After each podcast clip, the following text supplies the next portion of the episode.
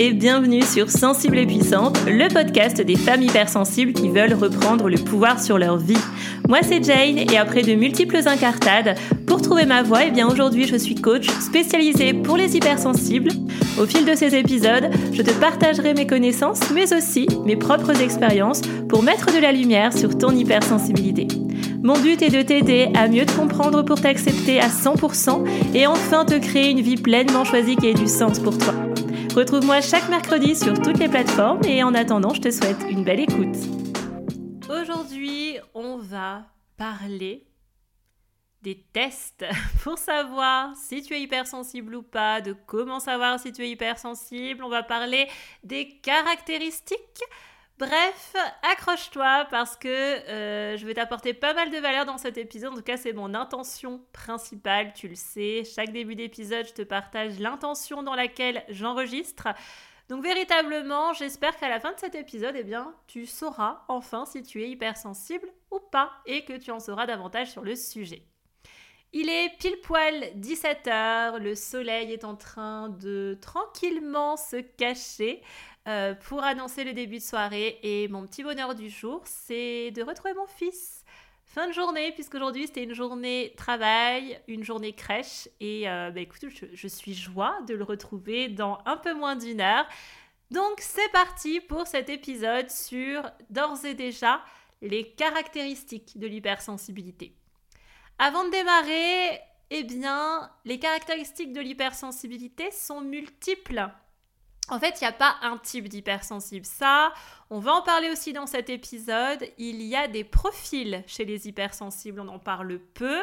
Et c'est vrai que moi, une des difficultés que j'ai eues dans mon propre parcours en tant qu'hypersensible, quand je me suis renseignée sur le sujet, au tout départ, vraiment, j'ai fait une boulimie sur le sujet. J'ai acheté tous les livres, ma bibliothèque est pleine à craquer de livres sur le sujet. Je me suis formée, j'ai fait plein de programmes, plein de formations. Enfin, je t'en passe. Euh, vraiment, j'ai fait plein plein de choses sur le sujet pour vraiment comprendre au maximum c'était quoi cette hypersensibilité et surtout avoir des, euh, des connaissances sur le sujet pour trouver les premières réponses, puisque moi, à ce moment-là, on était en 2019 quand j'ai découvert ça. Je ne connaissais pas l'univers d'Instagram, je connaissais pas les coachs pour les hypersensibles, je connaissais pas l'univers du coaching. Hein. À ce moment-là, je me formais à la naturopathie. J'ai découvert ça pendant ma formation de naturopathe. Euh, pour en savoir un petit peu plus sur comment j'ai découvert mon hypersensibilité, je t'invite à écouter l'épisode 2 de ce podcast. Hein. C'est l'épisode que tu as juste avant celui-ci. Et à ce moment-là, donc j'ai lu plein de livres et en fait, je me retrouvais pas forcément et assez longtemps, je t'avoue que je me suis quand même posé la question en fait, comment on sait si on est hypersensible? Est-ce qu'il y a un test fiable? Est-ce qu'il y a un diagnostic? Déjà, non, il n'y a pas de diagnostic. Ça, on va en parler aussi. Et à ce moment-là, je me posais aussi plein de questions du genre est-ce que je ne serais pas surdouée? Est-ce que je ne suis pas zèbre? Est-ce que je ne suis pas HPI, HPE J'ai peut-être un, un trouble de l'attention? J'ai peut-être un TDAH est-ce que je suis hypersensible? Est-ce que je peux être hypersensible et HPI Est-ce que je peux être HPI et pas hypersensible? Après, on m'a dit que j'étais peut-être une enfant indigo. Enfin bref, toutes les semaines, j'avais une nouvelle étiquette sur le dos et j'étais un petit peu en mode je, fais quoi de tout ça? Qui je suis dans tout ça hein? Donc cet épisode, il est vraiment là aussi pour t'apporter de la clarté sur tous ces sujets. Et moi, ce que je vais vraiment m'attacher à t'expliquer au maximum, c'est vraiment comment on sait qu'on est hypersensible ou pas. Et pour ça, bah, je vais tout simplement t'énumérer les grandes caractéristiques de l'hypersensibilité. Bon déjà, pour commencer euh, cet épisode, sache que 25% de la population est hypersensible. Il y a quelques années de ça, quand moi-même j'ai découvert mon hypersensibilité et que je me suis formée euh, de manière très très très approfondie sur le sujet en 2020, on parlait de 20%. Donc ce chiffre a augmenté, euh, peut-être aussi parce qu'on est un petit peu plus informé sur le sujet, euh, peut-être aussi parce qu'on a conscience du faux self chez l'hypersensible, on en parlera puisque c'est une des caractéristiques qui fait que malheureusement beaucoup d'hypersensibles s'ignorent eux-mêmes et passent à côté de leur hypersensibilité, comme moi j'ai pu passer à côté. Mais en tout cas, à ce jour, une personne sur quatre serait hypersensible. Et même si aujourd'hui tu tombes sur cet épisode de podcast et que tu ne te poses pas forcément la question, euh, c'est intéressant pour toi d'écouter la suite puisque tu as sans doute autour de toi, dans ton entourage proche ou moins proche, une personne qui potentiellement est hypersensible. Donc ça te permettra de comprendre un petit peu mieux certaines choses. On va remettre aussi les choses euh, dans leur réalité. Et l'hypersensibilité, ça ne s'attrape pas. Hein c'est pas une maladie. C'est pas quelque chose que tu développes après un traumatisme, après un épisode euh, douloureux, après une épreuve, etc. Non. On ne devient pas hypersensible. Tu nais hypersensible du verbe naître on voit chez les enfants des différences, les enfants hypersensibles et ceux qui ne le sont pas. Et ça, ça se voit aussi au travers des caractéristiques que je vais t'énumérer. Euh, si ça t'intéresse, n'hésite pas à venir m'en parler sur Instagram. Je peux te faire un épisode complet sur le sujet des enfants hypersensibles. Mais par exemple, moi aujourd'hui, je suis maman, mon fils va tout doucement vers ses deux ans, il va à la crèche. Dès lors que je l'ai mis à la crèche, j'ai tout de suite perçu les enfants hypersensibles ou pas. Je les remarque de suite, pas parce que déjà j'évolue, je travaille dans le domaine, j'accompagne les hypersensibles. Je te rappelle que j'ai fait un mémoire de recherche complet sur l'hypersensibilité chez les enfants. Il y a eu des études euh, qui ont été faites sur des bébés qui ont prouvé une hypersensibilité. Donc, faut arrêter hein, avec ce truc très, euh, très psychologique. Euh, de croire que l'hypersensibilité se développe après un traumatisme. Euh, j'ai déjà entendu que tous les enfants étaient hypersensibles de toute manière, mais qu'à partir de 6-7 ans, cette hypersensibilité disparaissait au profit d'autre chose et que certains le restaient. Faut arrêter avec ces, avec ces conneries, excuse-moi de te le dire. Hein. Ici, on n'a pas de langue de bois, je dis les choses telles qu'elles sont et encore une fois, les études scientifiques le prouvent. Hein. Moi, je suis très euh, pragmatique, cartésienne sur certaines choses. Quand je développe un sujet, je vais aussi du côté des sciences, des neurosciences, et pour ça, les neurosciences ont apporté énormément de choses dans le domaine de l'hypersensibilité. On ferme cette énorme parenthèse et on va rentrer dans la première caractéristique qu'est l'hyperesthésie, donc tout ce qui est de l'ordre de la kinesthésie au niveau des cinq sens. Moi, clairement, je crois que ça a été la première caractéristique que j'ai de suite découverte chez moi et qui a été la plus significative. Donc, c'est quoi l'hyperesthésie? Bah, C'est tout simplement d'avoir un des sens, un des cinq sens, ou plusieurs d'entre eux, exacerbés. Mais vraiment exacerbés. J'ai pas euh, d'autres adjectifs pour t'expliquer ça. Donc, ça peut être le goût, l'odorat, l'ouïe, le toucher et la vue. Pour chaque caractéristique, euh, donc j'en ai 5 euh, au total, enfin 4 précisément, j'ai 4 caractéristiques puisqu'il y en a deux que j'ai rassemblées ensemble. Je vais vraiment essayer de te donner des exemples concrets dans mon cas personnel, bah, parce que c'est tout simplement celui que je connais le mieux. Et euh, par exemple, moi au niveau kinesthésie, quelque chose qui a toujours fait partie de moi, c'est la vue. Un des premiers réflexes que j'ai et que mon compagnon a eu la chance de découvrir dans mes facéties, euh, c'est que moi j'ai un réflexe, quand je rentre dans une pièce, bah, lui va allumer le plafonnier, moi direct j'éteins, je mets une lumière d'appoint. Je ne supporte pas les lumières blanches, je ne supporte pas les lumières vives, j'aime pas les environnements qui sont trop lumineux, euh, typiquement, là où on habite, il y a un coiffeur en centre-ville. À chaque fois que je passe devant, je, limite, je, plisse les yeux. C'est impossible pour moi de rentrer dans cet espace parce que les murs sont blancs. C'est une lumière très blanche, euh, frontale. Et en fait, c'est pour moi insupportable. Et quand je dis que les sens sont exacerbés, c'est au point que moi, ça me fait mal. Physiquement, j'ai mal. tu me mets face à une lumière trop forte, j'ai mal. Euh, donc je parais assez hautaine la plupart du temps pour les gens, bah, parce que j'ai tout le temps des lunettes de soleil. Voilà, et pour certains c'est mal poli, pour certains ça ne se fait pas, mais juste pour moi c'est obligatoire, même en hiver j'ai des lunettes parce que euh, une certaine intensité de lumière chez moi est douloureuse. Euh, ça se perçoit très fort chez moi. Pendant très longtemps, j'ai mis ça sur le dos de mes yeux bleus, de mes yeux clairs, d'une fragilité que j'avais comme ça. Non, c'est juste que j'avais une hyperesthésie que j'ignorais. L'hyperesthésie au niveau du bruit, par exemple, chez moi, lorsque je suis, euh, dans mon cas personnel, on va au restaurant, ou même le mieux, le meilleur exemple, je pense, c'est les transports en commun. Je suis avec quelqu'un, j'ai une conversation, je ne peux pas m'empêcher d'entendre tout ce qui se dit autour.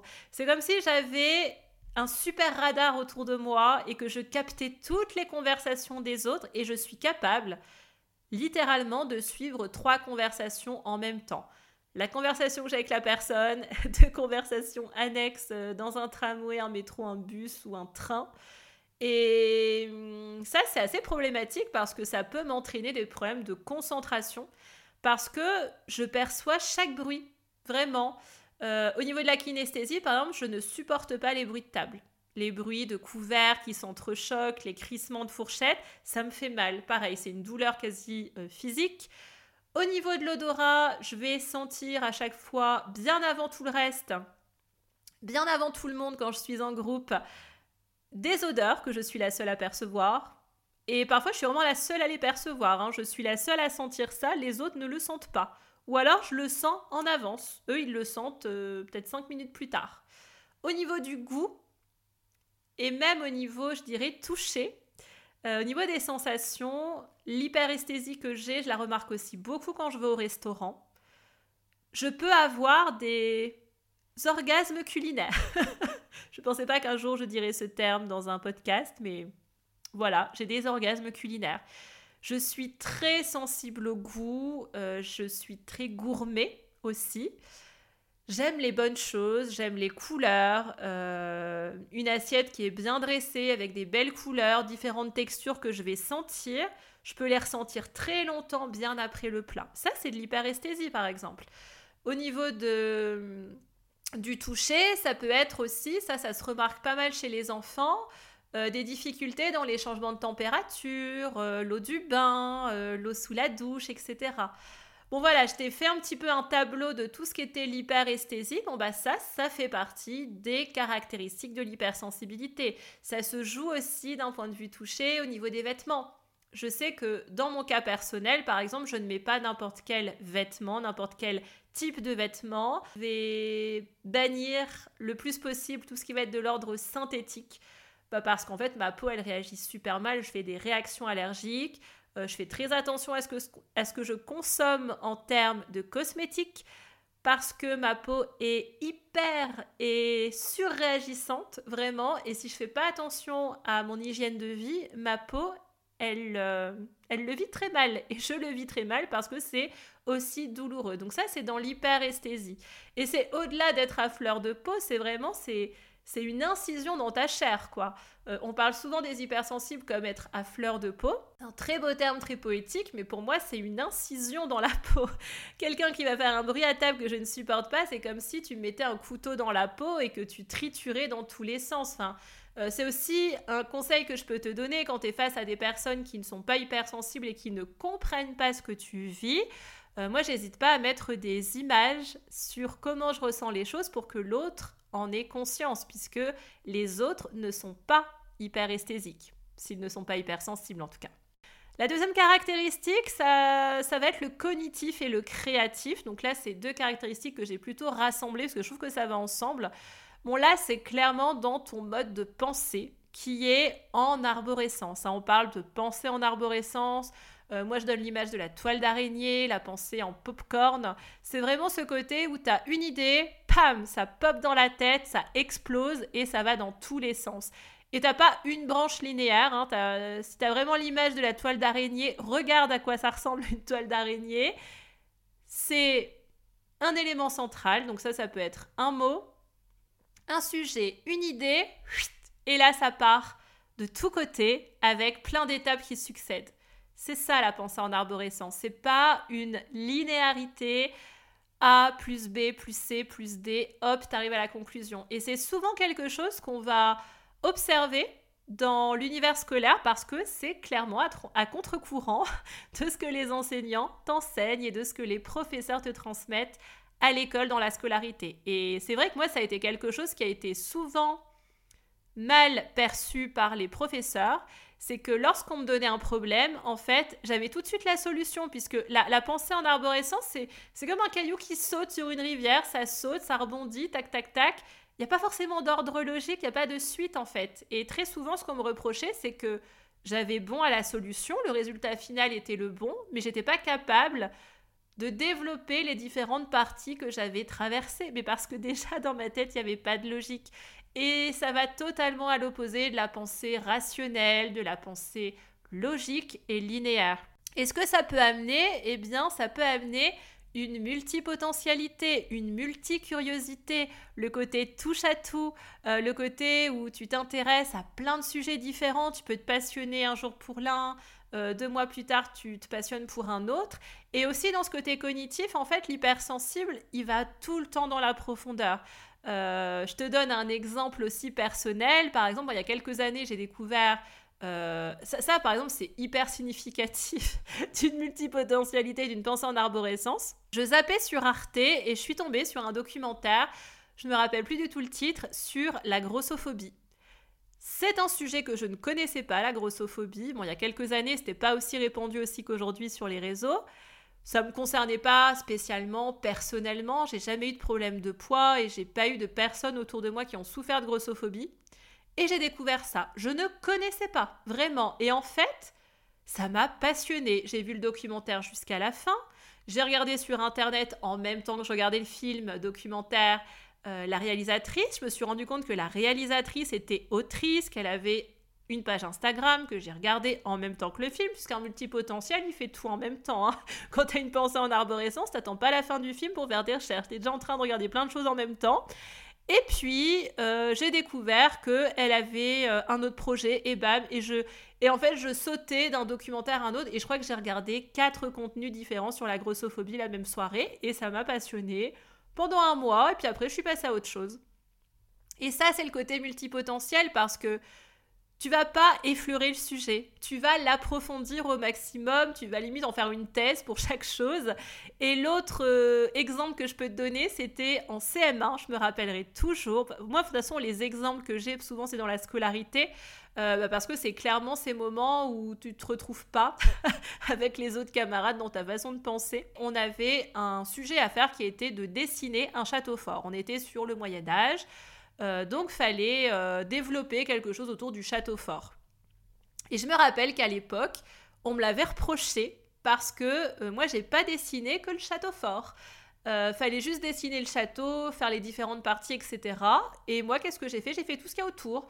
j'ai contextualisé, j'ai fait un pont-levis, j'ai fait des soldats, j'ai fait un village. Et en fait, je t'ai fait limite un paysage avec le château fort au milieu. Parce que pour moi, un château fort ne pouvait pas exister seul. Bah oui, mais ça, c'est aussi le, côté très créatif. Hein. Tu te limites pas à une chose et tu vas toujours plus loin. Et ça, c'est aussi, je pense, la meilleure façon de te parler de la façon de penser d'un hypersensible. Il va toujours plus loin que ce qu'on lui a demandé au départ. Et souvent, dans une conversation, ça se remarque, chez moi, ça se remarque constamment. On parle d'un sujet, tu me poses une question, je te parle de quatre sujets en même temps et j'en ai déjà oublié la question initiale et je sais même plus de quoi on a parlé juste avant. Je, je saute d'un sujet à un autre et il n'y a pas forcément de logique. Et cette pensée, en fait, cette façon de réfléchir, ça peut être extrêmement fatigant et éreintant au quotidien, parce que ça engage aussi beaucoup de surstimulation. Tu vois, quand je te donnais l'exemple du documentaire où en même temps je regardais sur Instagram, puis en même temps j'étais presque en train d'acheter le bouquin euh, de la personne qui avait le documentaire, etc. En fait, tu t'en viens à faire 3-4 trucs en même temps. Parce que ton cerveau est capable de ça, c'est dans sa façon de faire aussi, dans sa façon de penser. Et souvent, c'est très compliqué si tu as cette multipotentialité de faire une seule chose à la fois. Troisième caractéristique, eh bien, c'est le volet émotionnel. Bon, ça, je pense que c'est un petit peu comme euh, l'hyperesthésie. C'est une des caractéristiques qui fait qu'on découvre euh, assez facilement son hypersensibilité, je pense. C'est dans sa façon de vivre ses émotions avec beaucoup d'intensité, beaucoup de profondeur. Euh, il y a aussi l'empathie dans le domaine émotionnel de l'hypersensible. C'est cette faculté à se mettre à la place de l'autre, à ressentir les émotions de l'autre, à ressentir limite le poids du monde sur ses épaules, à s'oublier soi-même dans ses émotions au profit de ce que l'autre ressent.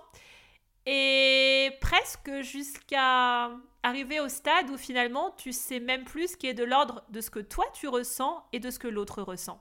Et ça, c'est en lien avec les neurones miroirs. Et c'est quoi le rôle des neurones miroirs? Eh bien, c'est lorsque nos émotions entrent en vibration avec celle de l'autre. Et c'est grâce aux neurones miroirs, quelque part, qu'on est capable bah, de ressentir des émotions face à un personnage dans un film, en lisant un roman, d'être touché par ce que l'autre ressent, ce que l'autre traverse.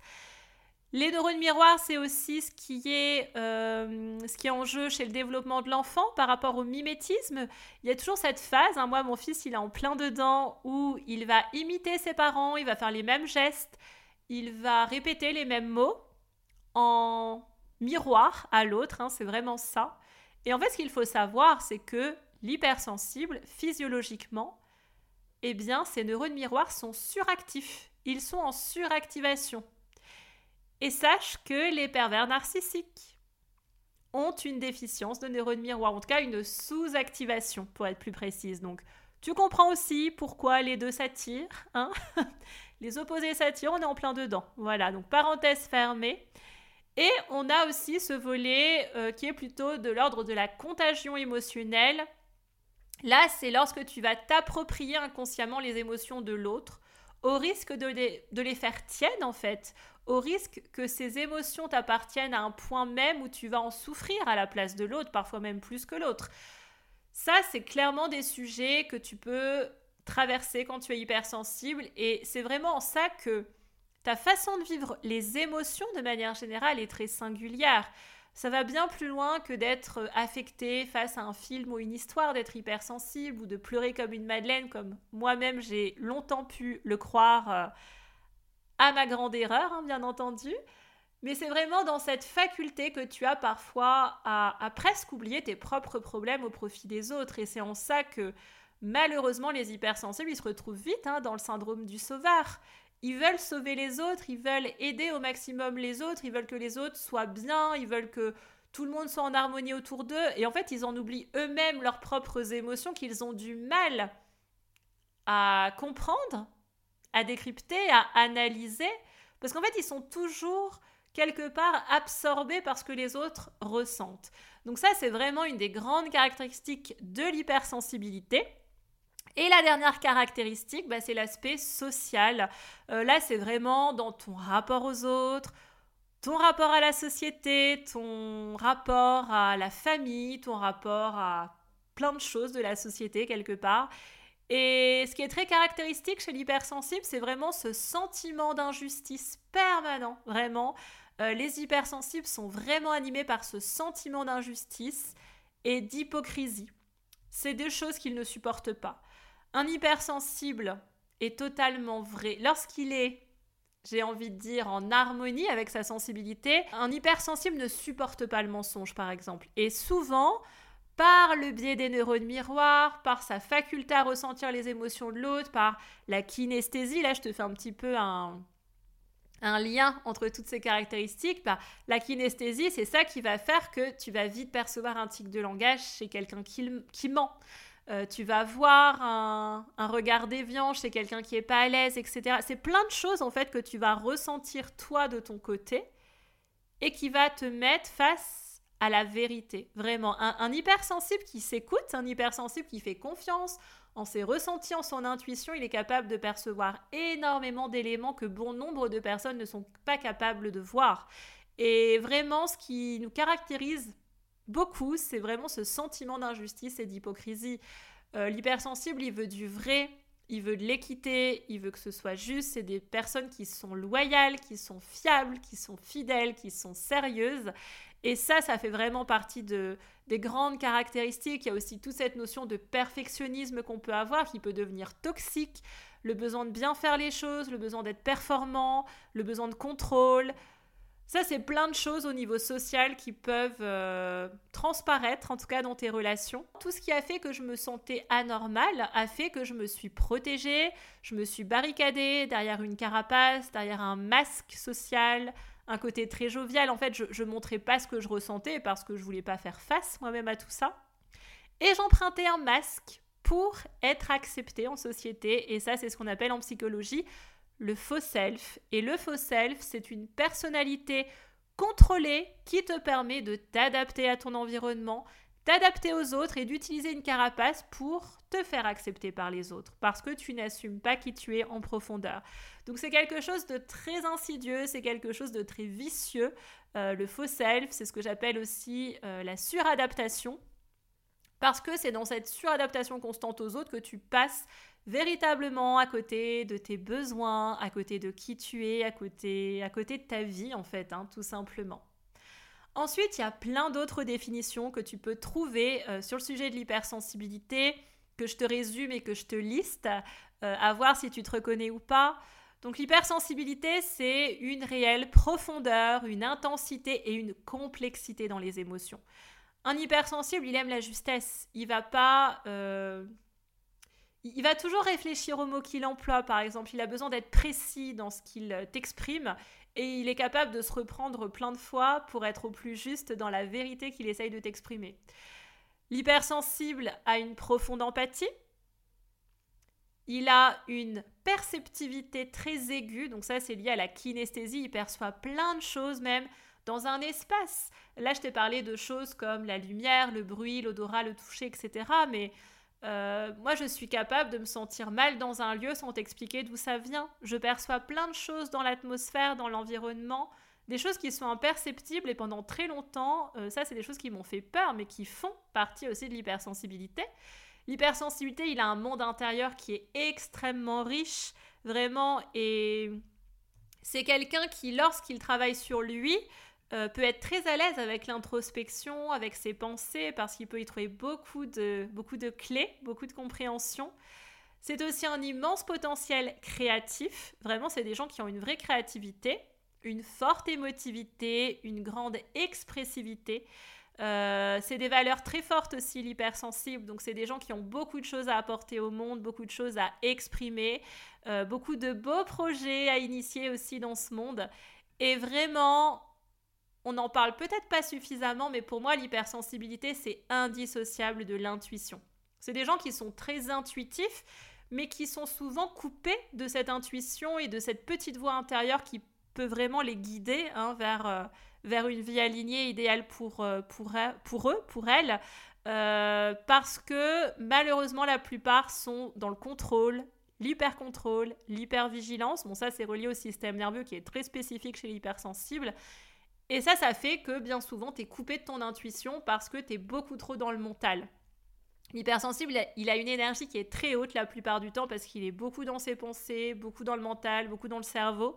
Et ça, ça crée une fatigue et une surcharge mentale qui le déconnecte, euh, qui l'empêche de s'ancrer aussi. Il y a souvent un problème d'ancrage parce que l'énergie ne circule pas suffisamment chez l'hypersensible et ça le déconnecte aussi de son intuition.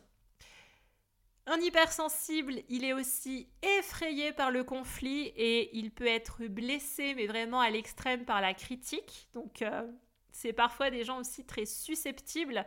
Et souvent, c'est une susceptibilité qui est mal perçue par les autres parce qu'on ne comprend jamais les états dans lesquels on se met. On se dit toujours que c'est surdimensionné, que c'est trop, que on prend trop les choses à cœur. Un hypersensible, il est incapable de ne pas prendre les choses à cœur. Tout est une incision pour lui, tout est incisif, tout est tout est à vif quoi. C'est des écorchés vifs hein, les hypersensibles réellement. Et la plupart se sentent décalés, incompris, anormales. Et leur plus grande quête dans la vie, c'est l'authenticité, la vérité. Vraiment, l'authenticité, je crois que c'est ce qui c'est ce qui nous mène le plus par le bout du nez hein, quand on est hypersensible, cette recherche d'authenticité et bien souvent on passe à côté bah, parce qu'on est dans le faux self et on est dans la suradaptation aux autres. Donc il y a un vrai, euh, une vraie intensité, une vraie profondeur surtout dans le traitement des informations qu'on perçoit de l'extérieur.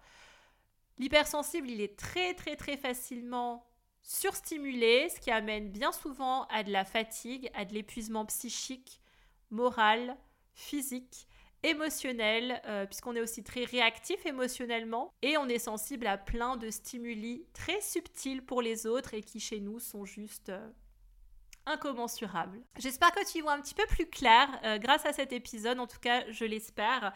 Et sache pour terminer, si je peux ouvrir un petit peu le sujet, qu'il y a vraiment différents types d'hypersensibles. Euh, moi, c'est des choses que j'ai pu observer en cabinet. Je suis en train d'en créer un, programme complet pour que tu puisses avoir des premières pistes de réflexion et vraiment comprendre cette hypersensibilité, te l'approprier parce que découvrir qu'on est hypersensible, c'est un premier pas, se l'approprier, c'est un deuxième. Et en fait, l'hypersensibilité telle qu'elle est véhiculée, telle qu'elle est vulgarisée aujourd'hui, on est dans des généralités. Là, je t'ai énuméré plein de, points, différentes caractéristiques, mais c'est OK si tu ne te retrouves pas dans toutes ces caractéristiques. Et bien souvent, chez l'hypersensible, c'est ce que je dis tout le temps, c'est pas une histoire de cases à cocher, c'est pas une histoire de, euh, de autant de caractéristiques à cocher sur euh, autant. Non, c'est vraiment l'intensité avec laquelle tu vis les choses et l'intensité avec laquelle tu les subis aujourd'hui. Et il y a des profils qu'on voit grâce en naturopathie notamment, moi j'en ai dégagé deux, qui sont très différents. Il y a d'un côté l'hypersensible très très très empathique, qui lui est que dans l'émotionnel et qui va plutôt aller vers de l'alimentation émotionnelle. Et on a un deuxième profil chez l'hypersensible qui là est vraiment dans le faux self et qui lui est dans le contrôle, la rigidité, qui fuit ses émotions par le sport, la surexigence, le perfectionnisme et qui a beaucoup de difficultés avec ses émotions. Et là déjà, tu es dans deux portraits différents, dans deux façons de vivre l'hypersensibilité qui sont euh, différentes. Et si tu veux aller plus loin, euh, moi je t'invite à réserver ton bilan offert avec moi. Tu as le lien dans les notes de l'épisode si tu souhaites faire cette séance avec moi. Et sache que dans les notes, tu retrouves également un test gratuit qui est téléchargeable dans les notes de l'épisode à nouveau, qui est vraiment une première entrée pour toi pour te questionner si tu es hypersensible ou pas. Je te souhaite une excellente journée et je te dis à très vite dans un prochain épisode. Merci d'avoir écouté cet épisode jusqu'à la fin. Si tu l'as apprécié, je t'invite à le partager tout autour de toi, à t'y abonner et pourquoi pas me laisser un avis 5 étoiles sur ta plateforme d'écoute préférée. Et moi je te dis à très vite pour un nouvel épisode sur Sensible et Puissante.